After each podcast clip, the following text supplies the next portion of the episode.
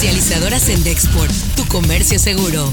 Presenta Notigape, el podcast La Mañanera. Como nunca se está procurando la igualdad en dos vertientes. Primero en lo económico social y también se ha procurado que tengan igualdad con relación al hombre.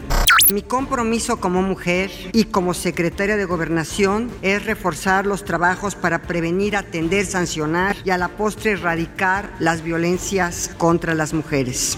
Si no se capacitan los funcionarios con perspectiva de género, nunca vamos a avanzar. En mi opinión es que la mujer no debe enfrentar un proceso penal por haber tomado una decisión de esa naturaleza. O sea, simplemente es recriminalizarla nuevamente.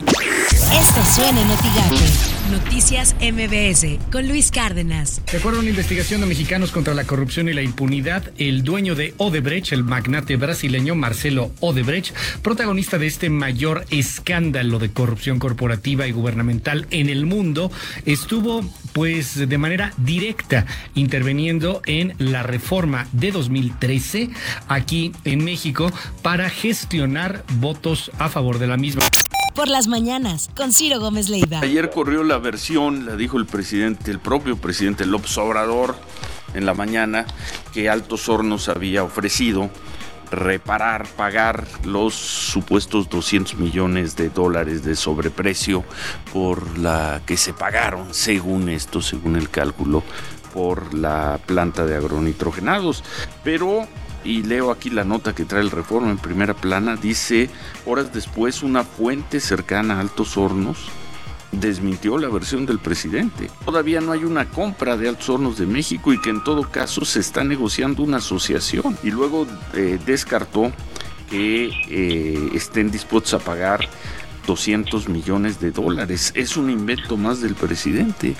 Así las cosas en W Radio. Muy pendientes, eh, Gaby, tras una audiencia que duró pues casi 12 horas y argumentar que no hubo pruebas ilícitas ni, ni violaciones a los derechos humanos, el juez José Artemio Zúñiga vinculó a proceso a Emilio L. Esto por el delito de operaciones con recursos de procedencia ilícita relacionado con la compra de la planta agro,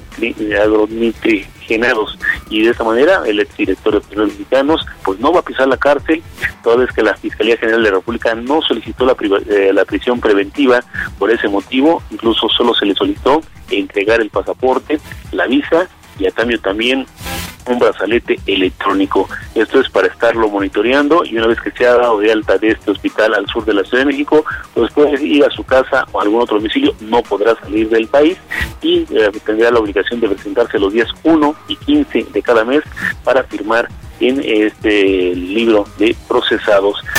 Imagen informativa con Pascal Beltrán del Río. Con una serie de tweets, el presidente estadounidense Donald Trump envió mensajes contradictorios sobre el COVID-19, alabando el uso controvertido de la hidroxicloroquina como tratamiento en la fase inicial del coronavirus, a pesar de que la Administración de Alimentos y Medicamentos descartó su eficacia para atender la nueva enfermedad.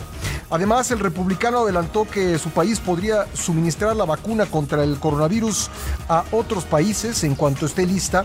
Afirmó que hará de Estados Unidos el principal fabricante y proveedor médico del mundo. Editorial Notigape con Martín Cifuentes. Por un lado, el presidente invita a la población a estar informada, siguiendo el caso de los Soya en los medios, quien desde ayer y desde su cama de hospital, no desde una cárcel como debe ser, realizó su primera declaración formal y dijo que era inocente. Por otro lado, tal parece que se le está dando por parte de la Fiscalía General de la República un trato muy privilegiado y según los que saben, en el proceso están cayendo en irregularidades procesales muy fáciles de aprovechar por cualquier abogado. Y lo de Odebrecht parece que no va a proceder, que es un delito prescrito y que lo de agronitrogenados, la empresa comprada sobre precio, no es un delito grave. El caso Lozoya, lamentablemente, se le puede ir de las manos a la Fiscalía General de la República y a este gobierno. Estas son las portadas del día de hoy. Mañana de Reynosa solicita gobernador declaratorias de emergencia y desastre para Reynosa, Vallehermoso y Díaz Ordaz. Expreso confirman dos muertes por Hanna en Reynosa. El diario de Ciudad Victoria se amplía estado de emergencia sanitaria. La razón, pues vincula a proceso a Lozoya por lavado. FGR no pide prisión. La jornada registra nuevo récord la deuda total de Pemex. Excelsior, Hanna azota a productores.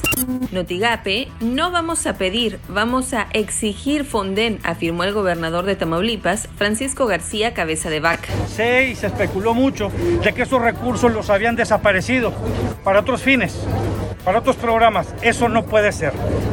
El Fonden fue creado para este tipo de situaciones.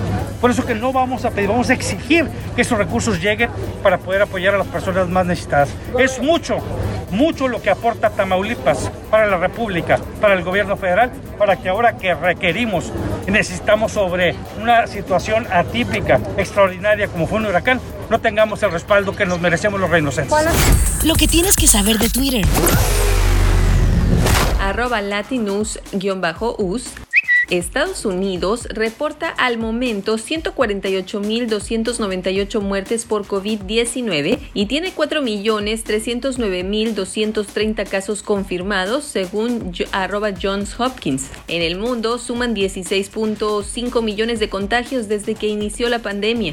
Arroba Cuadratín México supera México 44.800 muertes y 402.000 contagios por COVID-19. Arroba Notigape MX. Condados de Hidalgo y Cameron rompen récord de muertes y contagios por coronavirus en las últimas 24 horas. Arroba EXP Política. La arroba FGR México vincula a proceso a Emilio Lozoya. No pide medidas cautelares, prisión preventiva, solo uso de brazalete electrónico. Arroba FG Cabeza de Vaca. La solicitud de declaratoria de emergencia y desastre por el paso del huracán Hanna en Tamaulipas contempla la atención de más de 17 mil viviendas afectadas, 15 mil en Reynosa, 2 mil en Vallehermoso y 250 en Díaz Ordaz, en las que habitan en promedio 69 mil personas. Comercializadora Sendexport, tu comercio seguro, presentó Notigape, el podcast.